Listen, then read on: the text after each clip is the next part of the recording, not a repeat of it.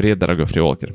Сегодня 70-й выпуск подкаста, и я очень рад возвращению на наши совместные тренировки. А, мне хочется тебя обнять, пожать руку и поскорее представить тебе сегодняшнего гостя. Сегодня мы вернемся к теме 65-го выпуска подкаста, где мы а, задали тон выбору экипировки для соревнований по северной ходьбе. И сегодня центральной линией нашего разговора будут именно палки. На какие моменты стоит обратить внимание при выборе палок именно для соревнований? В поисках идеальной пары мы поговорим о жесткости и мягкости э, темляков, об оптимальной ширине, длине и эргономике рукоятки, о том, э, каким образом можно, не пробуя палки на зуб и не распиливая ее, определить э, качество карбона и каким образом лучше всего перевозить, транспортировать палки, если мы занимаемся спортивным туризмом и часто путешествуем. Я надеюсь, что ты уже догадался, что сегодня у нас вторая встреча с руководителем клуба «Статус» в Ростове-на-Дону Владиславом Максимовым. Приветствую, Владислав. Да, приветствую, Александр. А, очень рад, э, что и со стороны слушателей, и э, с вашей стороны есть интерес продолжить э, начатую тему. А, и мы сегодня продолжим тему о палках, а, о, наверное, в основном о цельных палках, которые используют спортсмены на соревнованиях по скандинавской ходьбе. А, поэтому вам первый вопрос будет, с чего нам все-таки начать? Как вы считаете, какому элементу палки стоит уделить больше внимания? С наконечника, снизу или с рукоятки, с темляка сверху? Ну, однозначно сказать нельзя. Почему? Потому что как рукоятка, так и наконечник имеет важное значение для работы палки в целом. Если убрать наконечник, то не будет толчка. То есть в момент постановки палки она не будет цепляться за землю.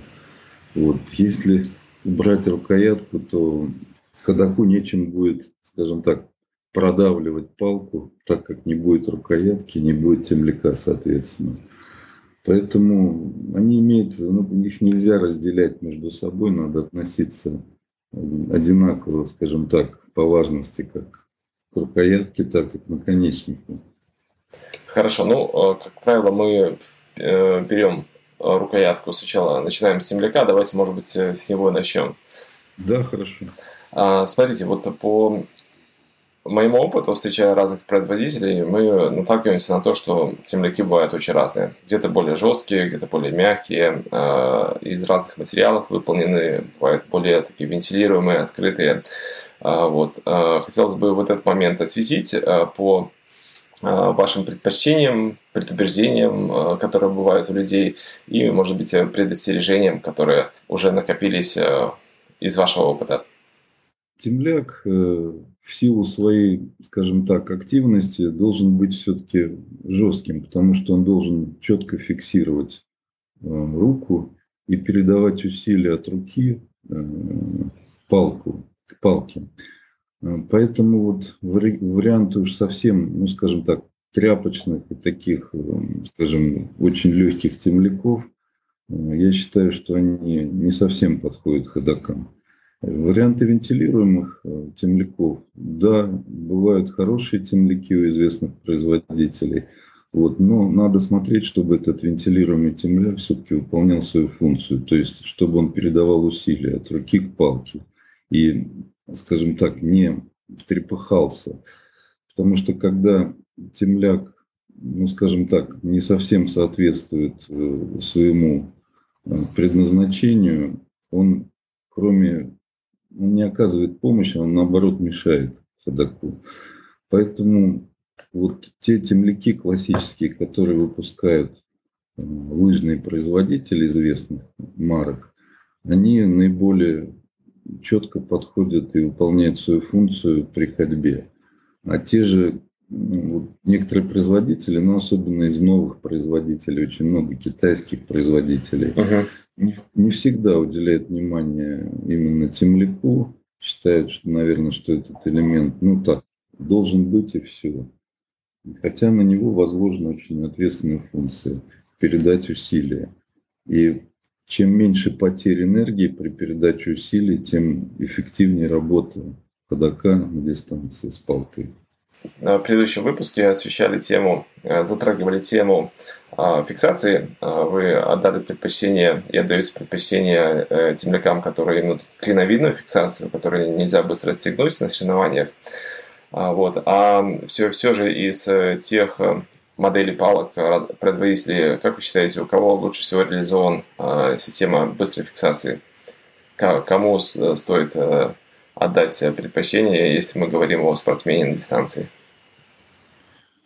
Ну, сейчас э, несколько известных фирм выпускают э, темляки, которые так встегиваются. Ну, это известные крупные лыжные производители, такие как Swix, такие как Соломон, э, которые профессионально подходят к фиксации. Ну, можно еще отметить КВ плюс производителя – Значит, да, есть темляки, которые очень хорошо встегиваются, выстегиваются и, в принципе, выполняют свою функцию. Вот. Но они дороже, скажем так, в производстве, поэтому они дороже при продаже. Ну, я считаю все-таки, что, скажем так, э, встегиваемый темляк – это больше Э, предпочтение людям, которые занимаются биатлоном. Ну, может, в том числе летним биатлоном. Там. Потому что когда усилие передается очень хорошо, ну, стегиваемый темляк, даже какой бы он ни был известной фирмы, он может отстегнуться по разным причинам. Случайно затронули то место, где он расфиксируется, или задели чем-то и так далее. Поэтому вот я все-таки отдаю предпочтение не выстегиваемым темлякам. Хотя хорошие варианты есть. Угу. Ну вот мы дальше переходим э, к фату руки за рукоятку. И э, рукоятки бывают э, разные по длине. Мне кажется, самая длинная у Axel, у лыжных брендов как-то чуть покороче. Ну вот как я сталкивался со Swix. А как вы считаете, имеет ли значение длина рукоятки? Ширина рукоятки, вот э, ее округлость, ее продолговатость, э, вообще формы вы э, замечали по своим ощущениям и по отзывам ваших коллег? Да, конечно. Ну, через мои руки прошло уже более сотни палок различных наименований, скажем так, и возрастов, и фирм. Поэтому я давно обращаю внимание на лыжной рукоятки. Считаю, что лыжная рукоятка имеет огромное значение, то есть ее форма, вид, для того, чтобы, ну, скажем так, осуществить процесс отталкивания. А, да, эргономика рукоятки имеет немаловажную роль. И сейчас э, производители, ну опять же равняемся на производителей лыжных э, палок. Почему? Потому что, как мы в предыдущей передаче говорили, ну, нет еще у нас, скажем так, ответственных производителей, которые серьезно бы подходили к палкам для скандинавской или северной ходьбы. Поэтому то, что касается рукояток, значит, э, некоторые производители, даже традиционные, такие как Excel, они почему-то выпускают очень большие рукоятки. Ну, то есть рукоятка такая объемная, длинная, и когда ее снимаешь с палки, она к тому же еще и тяжелая рукоятка. Я не знаю, с чем это связано, но для выполнения функции рукоятки она должна быть в полтора, то есть в два раза меньше, чем вот производитель это делает. Дальше, значит, э, сейчас выпускают уже карбоновые рукоятки. Это наиболее облегченные варианты. Такие производители, как, допустим, OneWay, а, значит, Соломон э, выпускают карбоновую рукоятку и производитель Фуркат тоже выпускает карбоновую рукоятку. Они приблизительно одинаковые размеры, вот, независимо от производителя. Значит, эта рукоятка, она максимально сделана под руку и она сделана короткой. Ну, то есть для выполнения своих функций этой длины рукоятки хватает. Дальше, скажем так, она действительно не нужна. Вот, и это э, облегчает вес рукоятки. Ну, а то, что она сделана из карбона, соответственно, уже сама по себе легкая. Плюс, значит, все известные производители, которые упаковывают лыжников, они делают, э, значит, э, пробковое напыление на рукоятку, а никаких искусственных напылений. С чем это связано? Ну, опять же, это легкость материала и ну, вот эта теплота, которая сохраняет и передает пробка, ну, наверное, не могут э, искусственным заменить каким-то материалом, который соответствовал бы таким требованиям. Да, у пробки есть э, один недостаток, она выкрашивается постепенно по мере, скажем так, интенсивности использования ее. Но, допустим, вот я делаю палки, собираю палки, а я их собрал очень много – я подсмотрел у лыжников такой маленький секрет, э, когда на рукоятку, на новую, наносятся два слоя обычного маникюрного бесцветного лака и рукоятка вот такими небольшими манипуляциями, но она не выкрашивается и ходит очень долго. Ну, я бы сказал так, по сравнению с той рукояткой, которая не покрыта вот двумя слоями лака, ну, ходит три раза дольше. Вот. И самое, самое главное, вот эта пробка, она не пачкается от рукавиц, то есть не приобретает цвета рукавиц, она остается такой, как и была цветом. Вот. Ну, плюс, если у вас э, пробковая рукоятка попадает в воду, она, соответственно, начинает там разбухать. В этом случае этого не происходит. То есть она сохраняет свой первозданный вид и, скажем так, не изменяется в объемах, в размерах. Ну, это вот то, что касается рукояток. Значит, а, что еще могу добавить по рукояткам? А, вот а, так как я говорю, я люблю фиксировать руку именно не отстегивающимся темляком. Вот в таких рукоятках современных карбоновых, про которые я уже рассказал, в них значит, используется клин, который прикрепляется вот к стропе темляка. И он не теряется. То есть там специально сделан такой, скажем так, надевается он на стропу темляка, и он остается на месте даже в том случае, если он по какой-то причине, ну там дернули случайно в обратную сторону, и он, по идее, должен вылетать. Допустим, у производителя старт финского просто клин треугольный, который будете долго искать. И даже когда продает этот производитель запасные рукоятки, он ложит по несколько клиньев запасных, ну, потому что, по всей видимости, теряется. Здесь вот уже производители пошли дальше и делают такой клин, который остается на темляке, на стропе остается. Вот. Ну, многое зависит еще и от э, даже материала стропы. Производители используют э, разные материалы, но э, самое лучший по функции своей стропа, которая очень жесткая, которая не дает палке колебаться в разные стороны. И четко, скажем так, после руки четкое направление задает палке.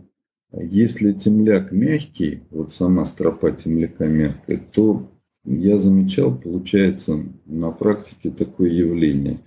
Палка начинает вставать на землю по-разному. И когда используешь резиновый башмачок, это четко видно, неравномерный износ поверхности вот резинового башмака. Ну, она э, изменяется, там, скажем так, истирается неровно. Это говорит о том, что темляк э, ходит, я так это называю, то есть он влево-вправо ходит, и палка встает неконтролируемо под разными углами. Вот. Конечно, когда используешь чисто шип, этого заметить невозможно, но это неприятное явление, вот болтание палки, особенно а, значит, прослеживается, когда вы идете очень много километров, то вас это начинает немножко раздражать. Вот поэтому рука, э, вернее, палка должна четко следовать за рукой, И вот этот посредник в виде темляка, он должен выполнять свою функцию на 100%.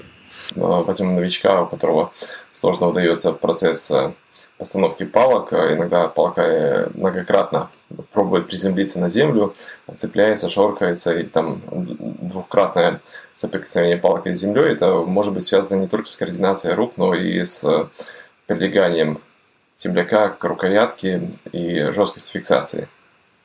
Да, я бы сказал так, вот э, некачественный темляк, он может дать э, ненужные переколебания, вот, которые происходят между рукой и палкой, когда посредник-темляк выполняет свою функцию. То есть вот здесь надо на это внимание обращать, особенно тем, кто занимается с людьми, и надо анализировать, почему же не получается вот эта постановка, правильно вы это заметили.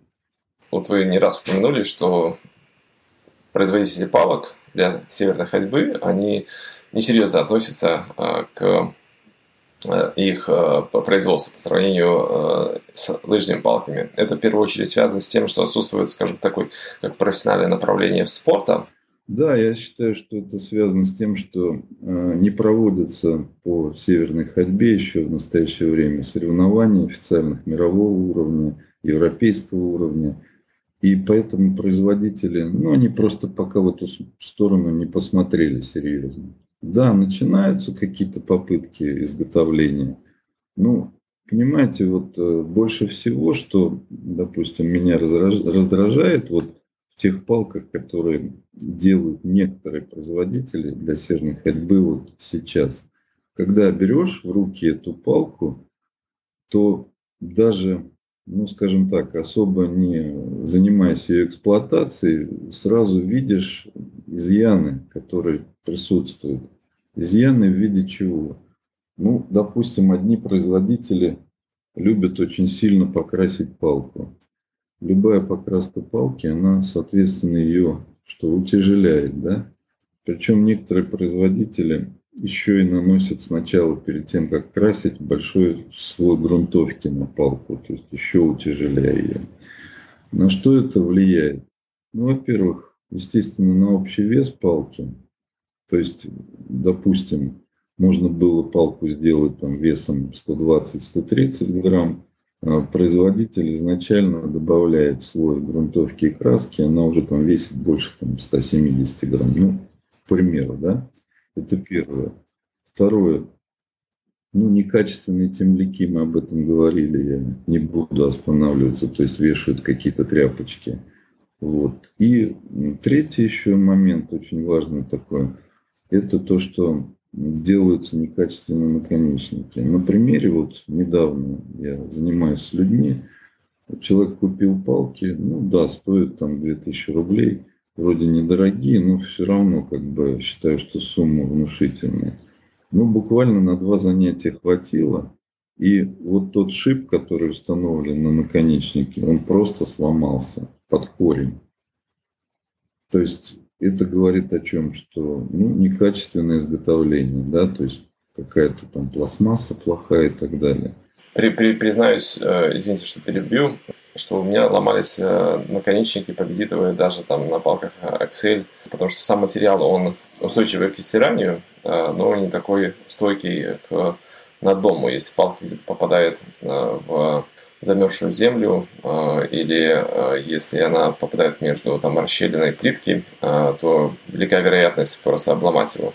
Я с вами согласен, что бывают всякие разные случаи, варианты попадания там в расщелины и так далее, и так далее. Да, этого исключить нельзя. Но позвольте, когда производитель делает вот такой наконечник и за 10-15 километров прохода он просто истачивается, ну, на ноль практически, то это говорит о некачественном исполнении. А, да, именно истачивается, да.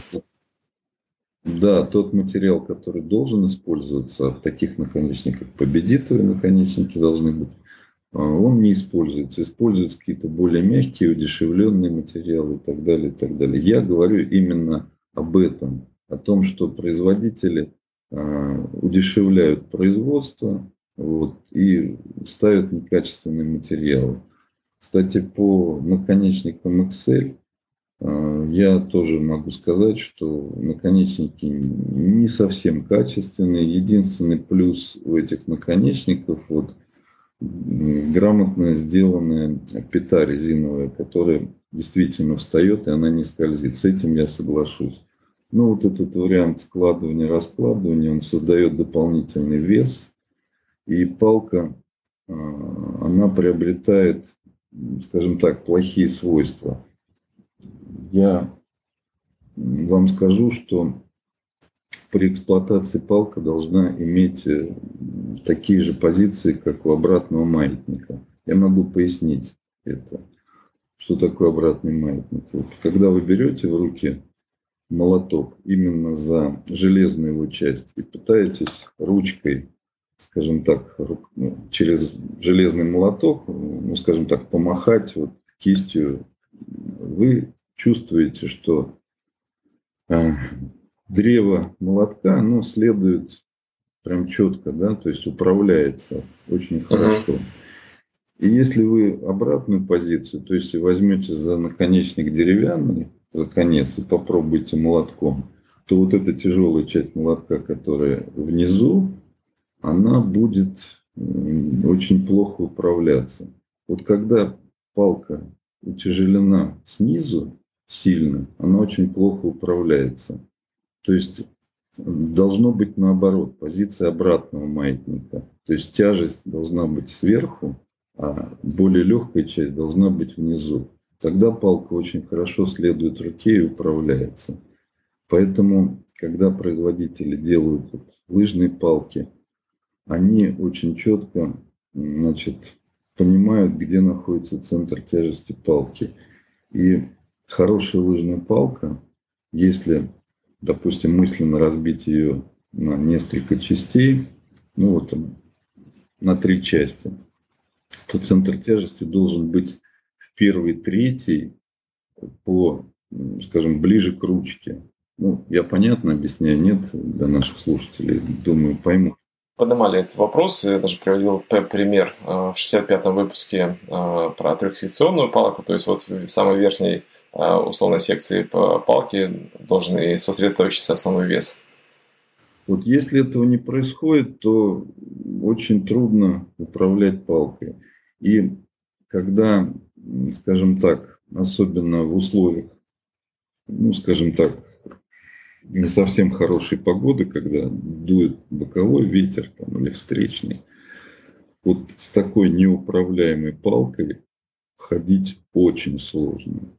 То есть она просто ну, задувается, сдувается и не ставится туда, куда она должна ставиться. Вот в этом причина. Как бы, да. Ну, соответственно, это влияет на скорость перемещения. Ну, мы тут э, э говорим, наверное, вот э, стоит уточнить, что, скорее всего, про управляемость именно то, как мы взаимодействуем с палкой в таких условиях, когда высокая трава или сильный э, ветер, а тогда нам э, Эм, скажем, с одной стороны, утяжеление внизу, оно дает такую крейсерскую направленность, если э, дует ветер э, боковой и внизу есть э, хороший груз, то палка не будет так подлетать в сторону.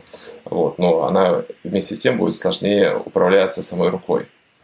Ну, да, ну вот я же говорю, что если типа аналогии с лыжными палками, то все э, известные производители лыжных палок, они делают точку баланса именно смещенной к рукоятке. Если этого не делать, то лыжные палки управляться не будут. Несмотря на то, что у лыжников более высокие скорости перемещения, особенно на каких-то спусках, да, но ни один производитель не будет утяжелять палку снизу. То есть даже несмотря на то, что там боковые ветры более сильные, встречный поток набегающий имеет скорость движения, да, поэтому здесь я могу сказать однозначно, что палка должна быть отбалансирована таким образом, чтобы а, центр тяжести был смещен в сторону рукоятки. Вот. Если этого не делать, то будем иметь нехорошие последствия, скажем так. Ну вот, э, ведь, э, согласитесь, есть вероятность того, как палка попадает э, под ноги, просто мы за нее цепляемся ввиду того, что ее сбила трава или э, ветер.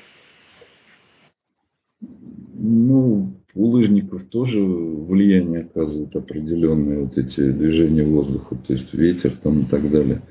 Вот. Но там техника лыжного перемещения, она отличается от нашей. И у них есть э, варианты перемещения, когда лыжник просто падает на палке. Вот. То есть как бы а, палки при этом несут очень огромную нагрузку. Но тем не менее, как бы никто не жалуется на то, что надо переместить центр тяжести вниз к палке, у палки, я или вот это. Поэтому давайте все-таки исходить из классической, скажем так, схемы построения палки. А, хорошо. А, раз уж мы затронули а, древко, то вы, наверное, будете категорично против второй, второй кожи. Ну, есть такой бренд Stick Skin, который позволяет индивидуализировать палки, скажем, сделать их под заклеить бренд пленкой, сделать их красивыми, выделяющимися и своими. Ну, я считаю, что к этому надо подходить аккуратно индивидуально. То есть, если вы увеличите, скажем так, вес палки пропорционально по всей длине, особо страшного ничего тут не произойдет, вы просто себе увеличите вес вот, и будете работать с большим весом. Если вас это индивидуально устраивает, то, как говорится, в добрый путь. Вот. Единственное, что, ну, как бы, Опять же, если говорить о том, что чем должна быть покрыта палка, я считаю, что все-таки а, на палке должны быть какие-то надписи, но она не должна быть покрашена и загрунтована. Потому что, я говорю, это сильно увеличивает вес ее, ну, соответственно, и стоимость увеличивает, потому что производитель тратит на это больше сил, сил и средств. Вот.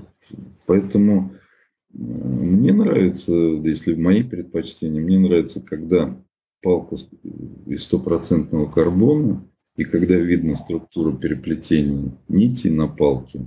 Ну вот, допустим, у известного производителя лейки есть э, палка, вертикалька. Ну, такой узор карбона, очень красивое переплетение. Надписи есть, но они одиночные, там не мешают для того, чтобы там говорить об увеличении веса там, какого-то и так далее, и так далее.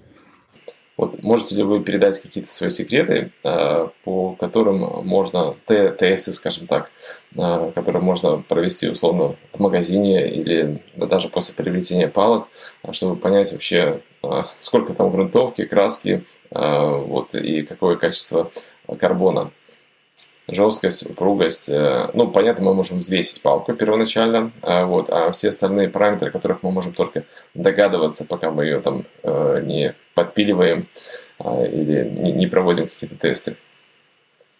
А, то, что касается древка палки, первое, на что надо посмотреть, это, скажем так, насколько палка легкая. Если палка очень легкая, то это тоже может вызывать определенное, скажем так, сомнения по поводу ее качества. Значит, э, ну, жесткость палки можно попробовать, если на нее поставить на землю и, скажем так, на нее нажать, то палка не должна, э, скажем так, сильно сгибаться под вашим весом, вот. И в то же время, если она сгибается, она должна четко отдавать э, вот эту энергию, которую вы вложили. То есть мы говорим про э, вертикальное положение, то есть без угла, без угла к земле. Да, без, да, да, без угла. То есть перпендикулярно поставили палку, нажали, посмотрели на изгиб. Вот. Это первое. Второе. Надо посмотреть баланс палки. То есть надо ее лучше при снятом темляке посмотреть, где же у нее центр тяжести у этой палки. Ну, не буду повторяться, говорили об этом, где он должен быть. Да. Ну и третье, на взгляд визуально надо посмотреть, крашеная палка, не крашеная, видно ли там переплетение карбона, не видно и так далее, и так далее. Надо посмотреть по маркировке, что пишет производитель. Ну, вот эти вот у нас ходы такие маркетологи делают, пишут 20, 30, 40, 50, 60 процентов карбона, 80.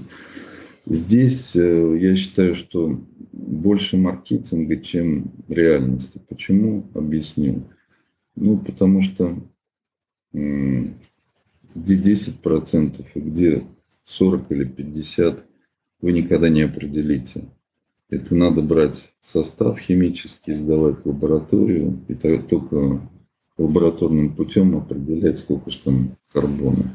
Вот, поэтому здесь смотрите сами, если устраивает цена, скажем так, качество соответствует, ну, тогда берите палку. Вот. Причем особое внимание обращайте все-таки на вес. Вот. Если производитель пытается навешать очень много каких-то рекламных там наклеек, здесь тоже надо смотреть с осторожностью. Потому что если палка хорошая, то закрывать особо нечего. Если закрывает производитель, значит, может быть, какие-то изъяны существуют при производстве. Ну, это вот основное, как бы, конечно, вы правильно сказали, что пока ее не подпилишь, не поймешь, что ж там по составу и так далее. Ну и как я вот э, достаточно недавно узнал, что есть вообще э, два типа э, производства карбона.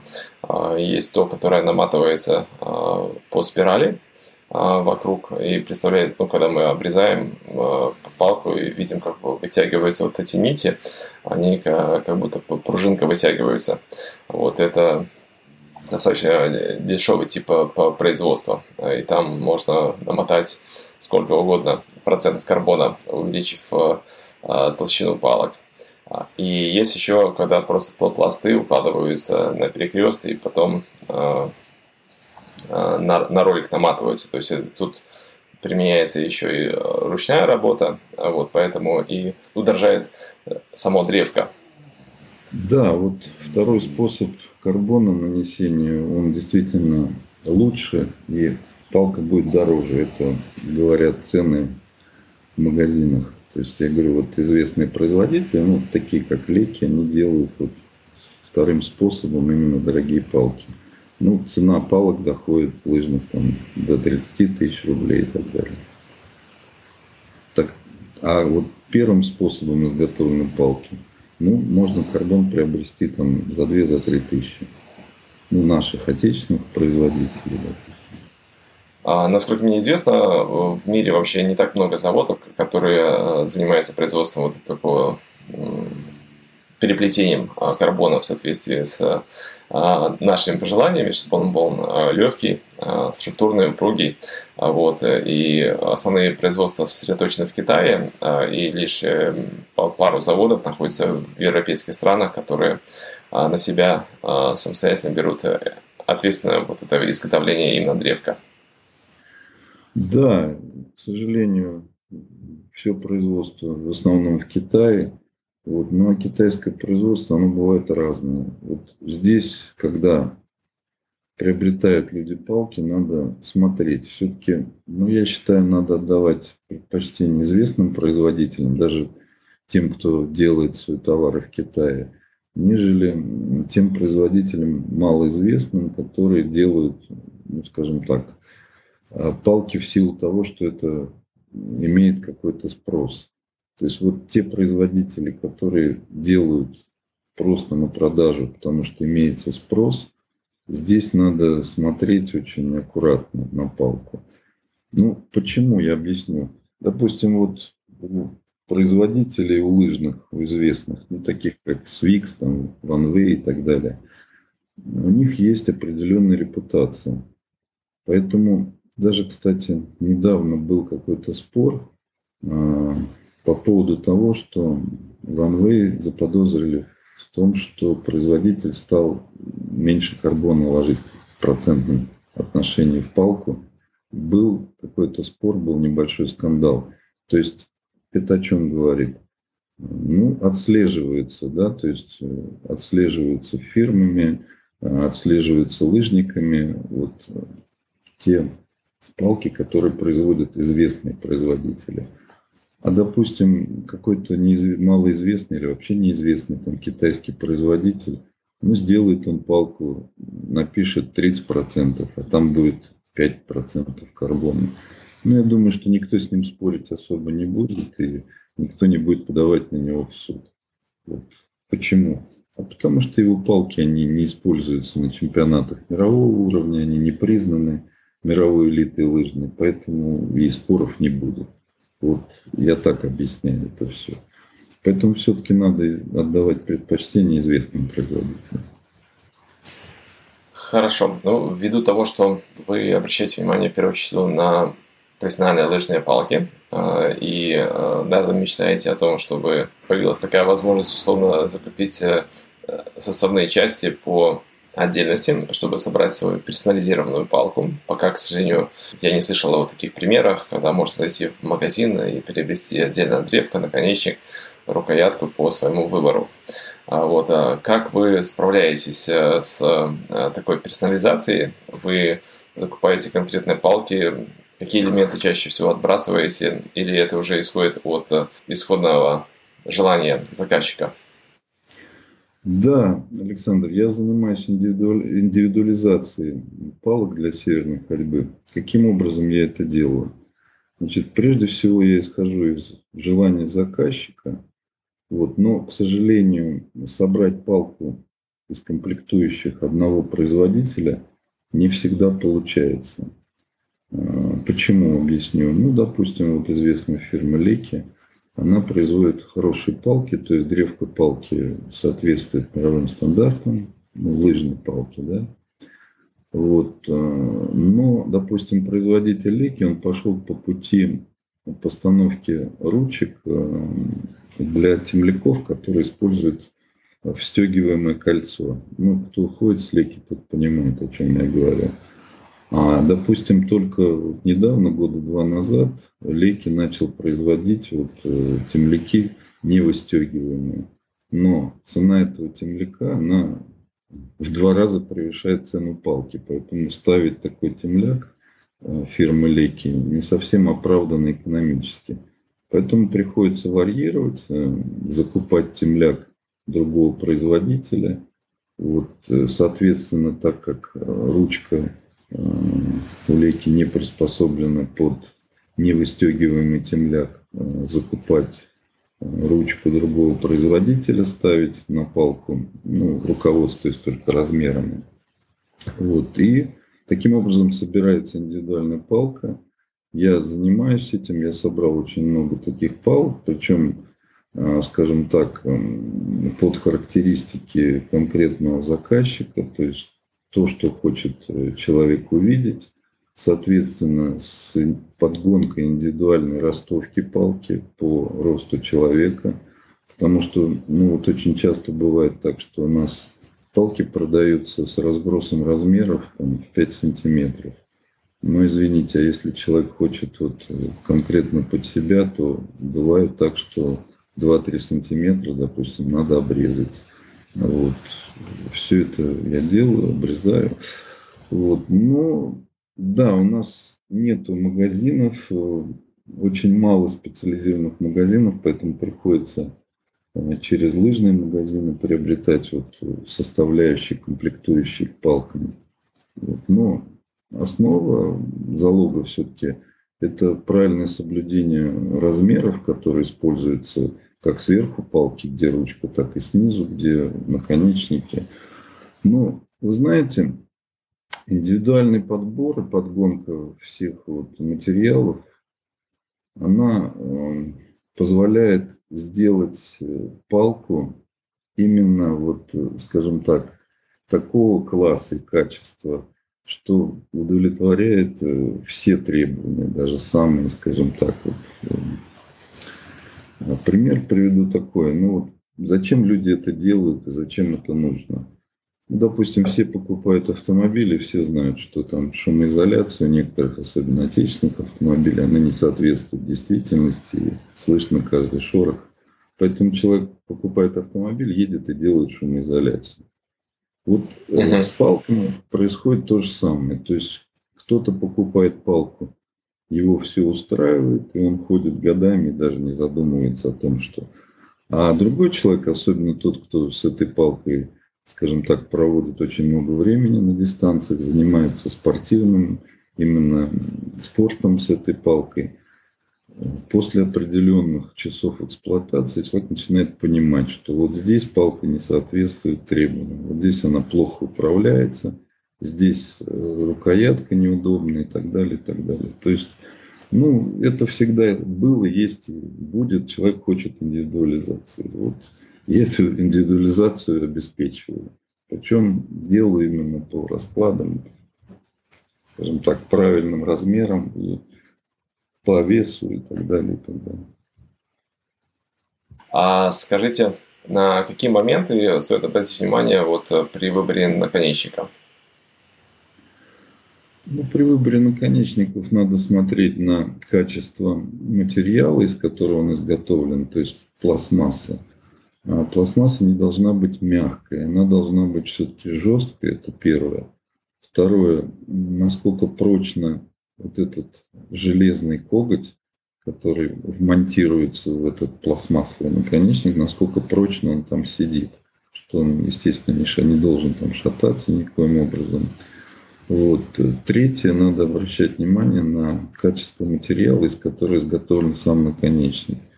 Вот э, если он изготовлен из победита, то он ходит очень долго, затачивается он только алмазным напильником. А, обычным напильником заточить его невозможно. Вот. И он э, стирается очень, ну, скажем так, устойчив к стиранию. Причем испытана практикой, настоящий победитель наконечник, даже при ходьбе по асфальту, ну, где-то порядка 50, там, более километров, ничего с ним не происходит. Потом постепенно начинает, естественно, там все-таки стачиваться. Вот, ну, затачивается алмазным пилинком. А, я, кстати, заметил, что в Италии пренебрегают резиновыми насадками, и в основном даже когда ходят э, по э, асфальту, то используют просто наконечник, и их не, не смущает э, это цоканье, шум создаваемый. Вот, в первую очередь обращать внимание на то, как палка соприкасается и обеспечивает толчок. Знаете, я полностью согласен с итальянцами, солидарен. Я тоже за то, чтобы не использовать резиновые наконечники даже на асфальте. И сам хожу без наконечников. Почему? Я объясню. Во-первых, когда палка без наконечника и э, ставится на асфальт, вы сразу слышите, есть у вас огрехи в постановке или нет. То есть вот если есть характерное чириканье, значит э, палка встала неправильно. Если есть четкий один удар, то палка встала правильно. Э, но кроме этого еще есть такое понятие, что палка должна найти свое место. Да? А свое место может найти только вот такой острый наконечник, потому что резиновый, ну, в силу того, что есть песок, есть какие-то мелкие камни, он просто может сдвинуться с этого места. То есть вероятность, эм, скажем так, постановки в конкретное место, она уже вызывает сомнения в связи с тем, что есть э, вот острый наконечник, он этому не подвержен. То есть он встанет четко на то место, куда вы его поставили. И итальянцы пришли к этому в силу того, что у них ходьба развита более сильно, и они давно занимаются. А чем больше человек занимается, тем он четче начинает это, это понимать. И плюс после постановки вот наконечника острова проходит фаза значит, перемещения руки за туловище, и после этого происходит толчок. Вот даже если палка с резиновым башмачком, она встала хорошо, есть вариант, что когда вы переместите, переместите э, руку за туловище, в конце она может соскользнуть. Это происходит потому, что у наконечника есть определенный угол э, заточки у резинового. То есть, как бы, вернее, угол вот стачивания. Да? Но даже не новые продаются под определенным углом. Вот если человек ходит немножко неправильно, то вот этот угол стачивания, он постепенно на резиновом наконечнике меняется. На железном наконечнике такого не происходит. То есть железный наконечник будет свою функцию выполнять от начала постановки до а, толчка. Вот угу. почему итальянцы отдают предпочтение. Я тоже отдаю предпочтение железным наконечникам, несмотря на цокот по асфальту. Смены наконечники, которые выпускают э, ряд известных производителей, э, они, конечно, э, недостойны внимания спортсменов, но достаточно практичны для любителей, которые не желают, скажем, грязную насадку резиновую класть в карман, или если происходит частая смена покрытия, если у вас какой-то опыт по их использованию, а, ну, скорее всего, не у вас, а наблюдение по тому, как люди пользуются. Ну, люди пользуются, кому-то это нравится, мне это категорически не нравится. Я все эти сменные наконечники в свое время попробовал, потом я отошел от сменных наконечников. Ну, я скажу так, если человеку нравится и человек ходит с ними, ну, да, ради бога, пожалуйста. Но а, вы знаете, вот эта позиция, когда особенно наконечник складывается э, на палке, то есть, допустим, вы захотели на таком наконечнике идти на когти.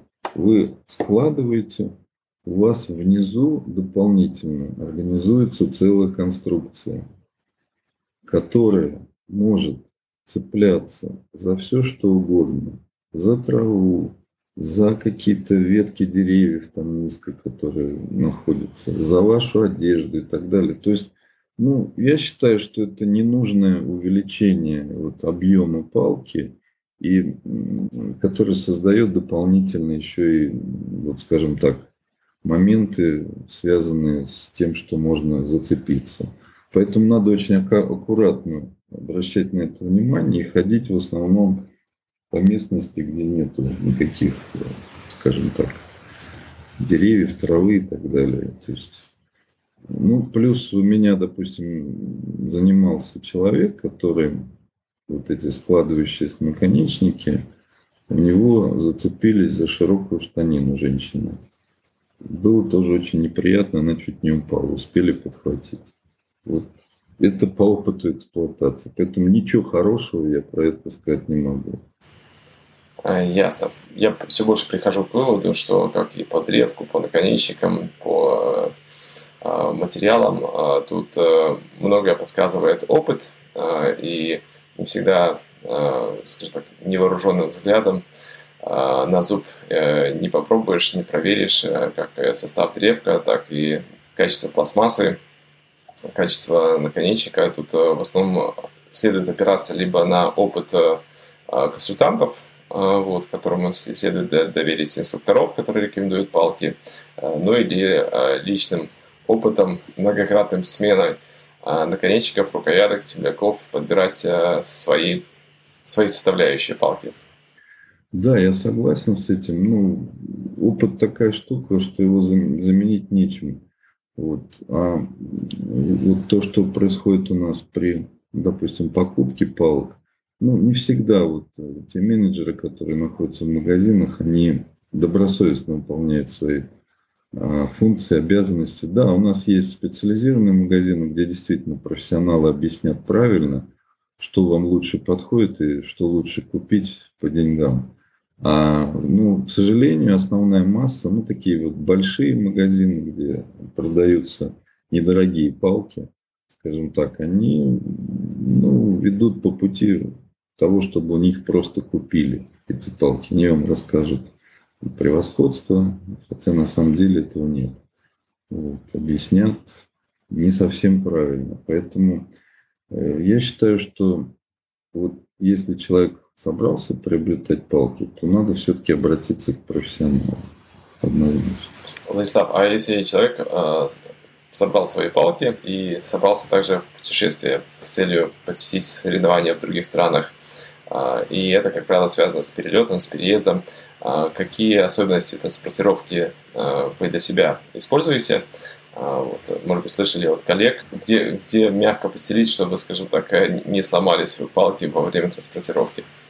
Да, расскажу, Александр. Я неоднократно перемещался на всех видах транспорта. На воздушном, на железнодорожном, на автомобильном.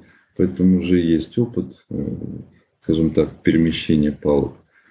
Значит, первое, что надо приобрести чехол. Причем чехол для палок. Ну вот у меня полноразмерные палки, цельные. Я приобретаю, соответственно, по размеру палок чехол.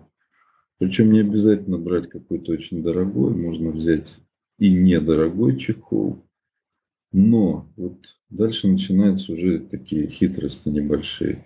Значит, если вы перемещаете одну или две там пару палок, то надо найти пластиковую трубу соответствующего диаметра. Ну, имеется в виду водопроводные трубы, они у нас разного диаметра. Отрезать по размеру чехла, чтобы она вмещалась туда. Вес она сильно не добавляет, она пластиковая. И прекрасным образом палочки помещаются внутрь трубы, застегиваются в чехле, переносятся, перевозятся. Я, допустим, вот перемещал самолетом, летал на соревнования. Вообще никаких вопросов не вызывает. На этот чехол можно сесть, встать ногами, его, то есть вы свои палочки не поломаете довезете вот в целости и сохранности. Хорошо, спасибо. Я, кстати, поделюсь еще э, своими наблюдениями. Э, Андрей Загаров, который был в 69-м выпуске подкаста, э, он использует достаточно большой чехол. И, как правило, если он везет еще палки для кого-то, ну, отдает предпочтение, чтобы объединить все палки, если этим группой в один большой чехол. Это также создает прочность конструкции, Э, и в последующем еще эти палки обматываются просто элементами одежды, экипировки, э, для того, чтобы, э, скажем, они были в мягком таком безопасном кожухе. Мелвин, вот известный француз, который во многих соревнованиях по миру объездил, он использует палки Гэббл, которые трехсекционные, карбоновые, и ввиду того, что он как самостоятельно перемещается бюджетными авиалиниями, где, скажем, есть э, определенный резон не сдавать э, палки в багажное отделение, а на борт самолета их не пропускают, а, то именно, как оказалось, карбоновая составляющая палки, именно вот э, такой способ транспортировки компактной палки из карбона стопроцентного позволяет с меньшей вероятностью остановить себя в службе безопасности. Поэтому вот для меня это было такое откровение удивления. А, ну, надо, конечно, иметь э, запасной вариант, что если все-таки э, попадем на того человека, который обратит на это внимание и попросит э, их сдать багажное отделение, то есть нужно будет доплатить дополнительно и отправить наш багаж на отдельную загрузку. Ну, я согласен с вами, что когда перемещается очень много палок, да, их можно скомплектовать, там, связать скотчем, проложить одежды, вопросов нет. А вы меня спросили, как я перемещаю, вот, когда индивидуально. Я перемещаю вот именно таким образом. То есть в чехле и там имеется труба, в которой помещены эти палки. Это не создает дополнительных э, затрат на перемещение именно вот, э, ну, при сдаче там даже багаж, то есть здесь нету каких-то дополнительных затрат. Вот. А то, что касается складных палок, ну, я соглашусь, что это удобно для перемещения, вот трехколенные палки, да, но это неудобно для соревнований. И тот же Мелвин, про которого говорили, я с ним соревновался, Мурманске на празднике Севера в 2019 году. Ну, скажем так, он ходил не со складными тогда палками, это я тоже помню. То есть, как бы, может, уже потом там начал использовать. А, Владислав, а подскажите, а как лучше всего э, вас э, найти слушателю, которому будет интересно, интересен либо ваш опыт, э, либо та услуга, которую вы можете заказать по изготовлению персонализированных палок. Да, Александр, ну, мои контакты есть в Инстаграме, в Фейсбуке я присутствую. Вот, то есть те, кто желает со мной связаться, это сделать совершенно несложно. Вот, если есть необходимость, можно дать мои контакты и телефонов там, и так далее. Вот, да, действительно, занимаюсь персонализацией палок, скажем так, делаю это профессионально, качественно. Через мои руки прошли не, не одна сотня палок прошла уже, поэтому я понимаю то, что я делаю. Для слушателей, которые воспринимают по, на слух, подскажу название Инстаграма Владислава, который, кстати, я все активные ссылки дам в описании к подкасту. Как правило, это можно снизу вверх смахнуть, посмотреть описание к подкасту и а, найти э, все активные ссылки, которые употребляются во время эпизода. Вот. А в Инстаграме Максим можно найти по а, названию Максимов, э, нижнее подчеркивание, Владислав, 55. Вот. Ну или обращайтесь, я вам подскажу, как э, быстрее и короче найти путь к Владиславу. Спасибо, Владислав, за э, участие, за те э, лайфхаки, советы э, и ваш опыт, которым вы сегодня поделились. Спасибо вам, Александр, за передачу. Я думаю, что будет очень интересно и познавательно. Благодарю Владислава за его инициативу возобновить записи подкаста, а также тебя, дорогой слушатель, за то, что ты даже в турбулентный период остаешься на связи. Ты возвращаешься к ранее записанным эпизодам, ты оставляешь комментарии и отзывы к выпускам. Это очень важно. Именно благодаря таким простым действиям, когда ты делишься эпизодами, рассказываешь э, другим любителям и инструкторам, а также делишься своим мнением в плеерах Apple Podcast, CastBox, Stitcher и на площадке Podchaser – все эти активные действия с твоей стороны помогают э, новым любителям открыть для себя подкаст, а инструкторам услышать голос своих коллег и их опыт. Напоминаю тебе, что полезную информацию, активные ссылки от гостей подкаста ты можешь найти в описании к каждому выпуску. Многие плееры это позволяют. Или на сайте nordicwalking.by. Подписывайся на подкаст, оставайся на волне Nordic Walking. До встречи!